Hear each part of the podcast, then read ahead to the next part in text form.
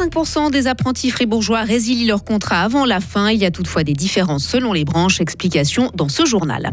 L'ancien site HFR de Bilance devient un site de soins multidisciplinaires. La population pourra le visiter ce samedi.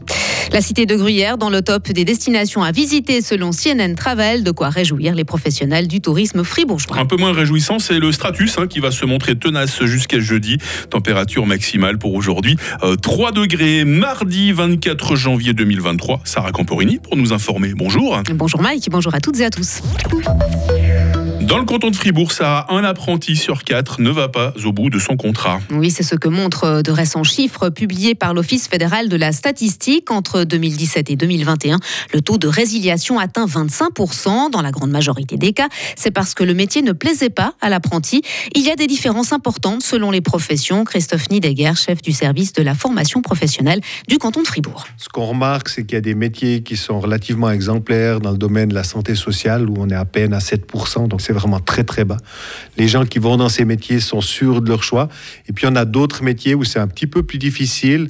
Les deux métiers qui sont concernés, ou en tout cas les deux domaines, c'est la coiffure et puis également la restauration, l'hôtellerie, qui ont les taux les plus hauts. Comment on l'explique? Du côté de la restauration, les horaires de travail sont relativement peut-être plus compliqués.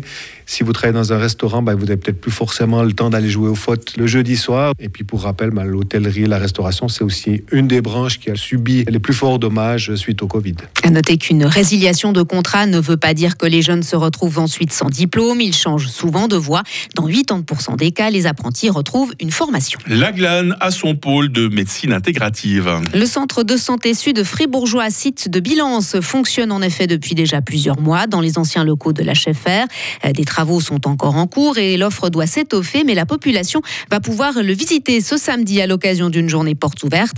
Elle pourra aussi rencontrer les différents praticiens qui se sont installés dans l'ancien hôpital et qui apprennent eux aussi à collaborer ensemble. Nadia Marchon, directrice du réseau santé de la Glane. Ça se passe très bien. On a vu que des synergies commençaient à débuter, euh, des rendez-vous entre prestataires de soins qui se prennent pour parler d'une pathologie ou pour parler d'un patient, pour dire ah, mais comment tu ferais? Et puis ben, moi je ferais comme ça.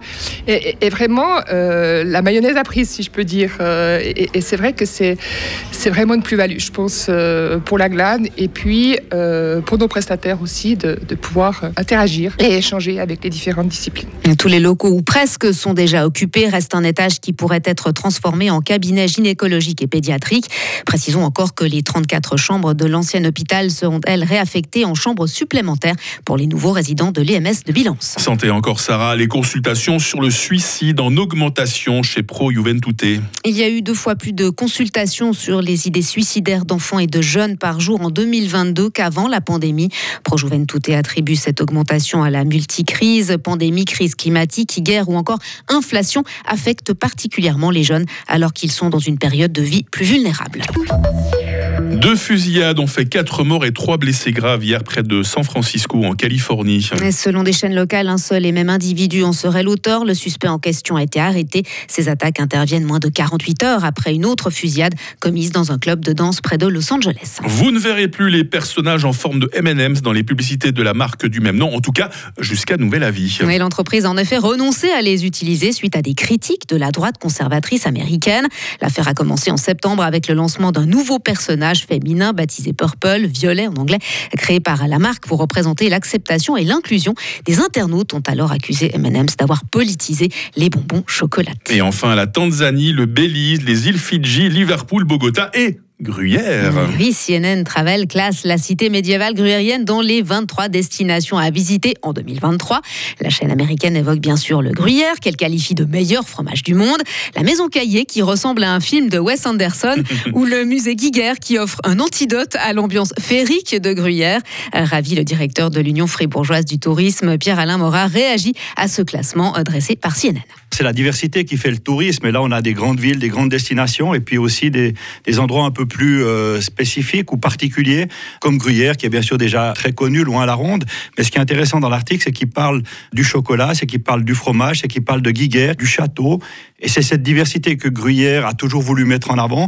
Et je crois que c'est aujourd'hui un peu la récompense de cette ouverture à toutes ces euh, diverses attractions qui fait qu'on en parle loin à la ronde. Gruyère avait été nommé l'an passé comme l'un des meilleurs villages touristiques de la planète, un label décerné par l'Organisation mondiale du tourisme. Peut-être des touristes qui viennent par ici puis qui écoutent Radio Fribourg, qui vous entendent en ce moment, Sarah Camporini. Venez, venez. Et qui auront l'occasion de vous réentendre tout à l'heure à 8h30. Belle matinée.